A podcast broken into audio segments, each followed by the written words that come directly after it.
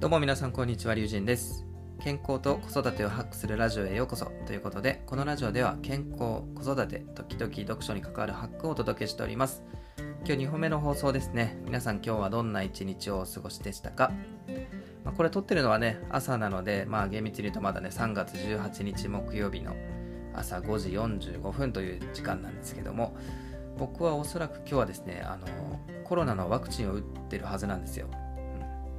まあ、それで、まあ、どういうね反応が出てるのかというところで、まあ、そこまでね、あの副作用というか副反応と言われるものは多くはないと思うんですけど、まあ、どんな感じかね、えー、また改めてその辺もシェアしていきたいなというふうに思います、まあ、2本目の放送は比較的ちょっと緩めにいきたいなと思ってまして今日何の話かというと子育てに疲れた時のリフレッシュ法をテーマにですねちょっと話をしていきたいなというふうに思います。あの、まあ、結論から先に言うと子育てってあのめちゃくちゃしんどいですよね。であのだからこそそのリフレッシュ法っていうのはあの多ければ多いほどいいんじゃないかなっていうふうに僕は思ってるんですよね。なのでまあそのあたりをね少し深掘りしていきたいなというふうに思います。まあ、例えば僕の場合でいくと、まあ、どんなリフレッシュ法があるかというと、えー、そうですね、まあ、映画を見に行くとかカフェでね1時間ぐらい作業するとかあとはサウナに行くと朝活でみんながこう寝静まってる頃に黙々と作業するとか、まあ、これはね、まあ、いつもやってるんですけど、まあ、それ以外にもこうイヤホンをつけてもう完全に自分の世界に入りながら教育系の YouTube を聞き流したりとか。あとは休日の午後にのんびりジョギングしたりとか、まあ、これもね僕にとってはすごくこうリフレッシュの方法になります。でこれを、まあ、例えばねあの自分が受けたストレスを評価するようなね軸があるとさらにいいかもしれないなっていうふうにこれはね僕はあの台本作ってて思いました、まあ、例えばこうストレスがマックスの時はこの時はねもうどうしてもちょっと映画に行くとかですね。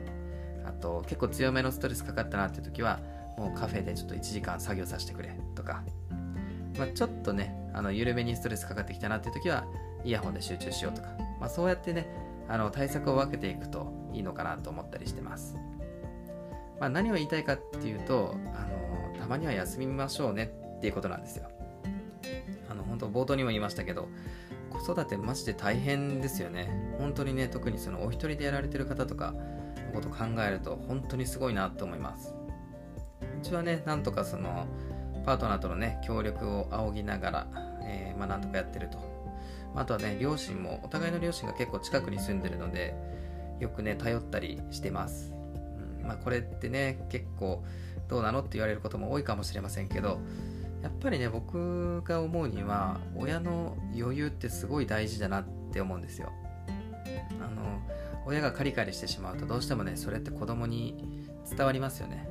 なんか子供って思ったよりあの敏感というかよく分かってるなって思うことが多くてなんかね親の行動とか言動をよく見てますよね。なのであんまりねカリカリせずに、まあのんびりねやっていきましょうよということなので、まあ、その完璧をね目指す必要はないんですよっていうところをね、あのー、覚えてもらえるといいなというふうに思います。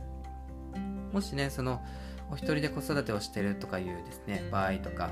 パートナーの協力が難しいとかねそういうことがあれば僕個人としてはそのベビーシッターとかねそういうの活用するの全然いいと思います。それはね十分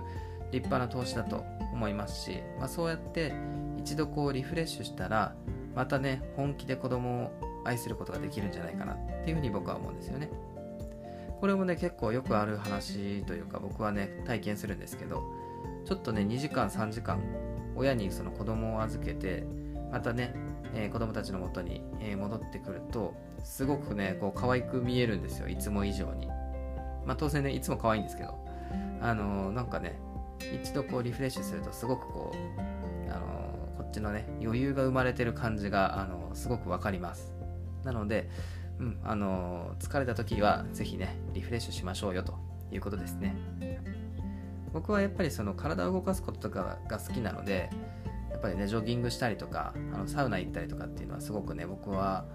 僕にとってはすごく大きなリフレッシュ方法になってますね。と、まあ、映画に行くっていうのもなかなかこう簡単にはねできないと思います。あの子育て世代のねパパママはそう簡単には映画見れないしもう家でねプライムビデオ見るぐらいが限界かなっていう方もいらっしゃるとは思います。でもねこのね頑張って時間を作って2時間の映画をねちゃんと映画館で見るとするとこれは結構好きな人にとってはね大きなストレス解消になるのかなっていうふうに思ったりしてます。こでねその子育てをストレスっていうのも、まあ、言葉は悪いかもしれませんけどやっぱりね何かしらこうイライラしたりとか、うん、ストレス溜まることってあると思うんですよ。なのでそういう時は、うん、あの休みましょうっていうあのシンプルなメッセージですね。はい、はい、というわけで今日はねこの辺で終わりにしたいと思います。え今日はねあの子育てに疲れた時のリフレッシュ法について話をしてみました。まあ、僕のチャンネルではこんな感じで健康とか子育て、時々読書に関わるハックをお届けしております。基本的にはね、毎朝更新で、えー、最近だとちょっとね、この2回目の更新も頑張っていこうというふうに、え、思ってますので、えー、どうぞ引き続きよろしくお願いします。またこの放送が良ければ、え高評価、チャンネル登録、ぜひよろしくお願いしますということで、え今日はこの辺で終わりにしたいと思います。皆さん、いい一日でしたかね？僕はね、きっといい一日を過ごしたはずです。はい、何度も言ってますが、これ朝撮ってますので、まだ分かりませんけども、明日もね、一日頑張りましょうということで終わりにしたいと思います。以上、龍神でした。次の放送でお会いしましょう。バイバイ。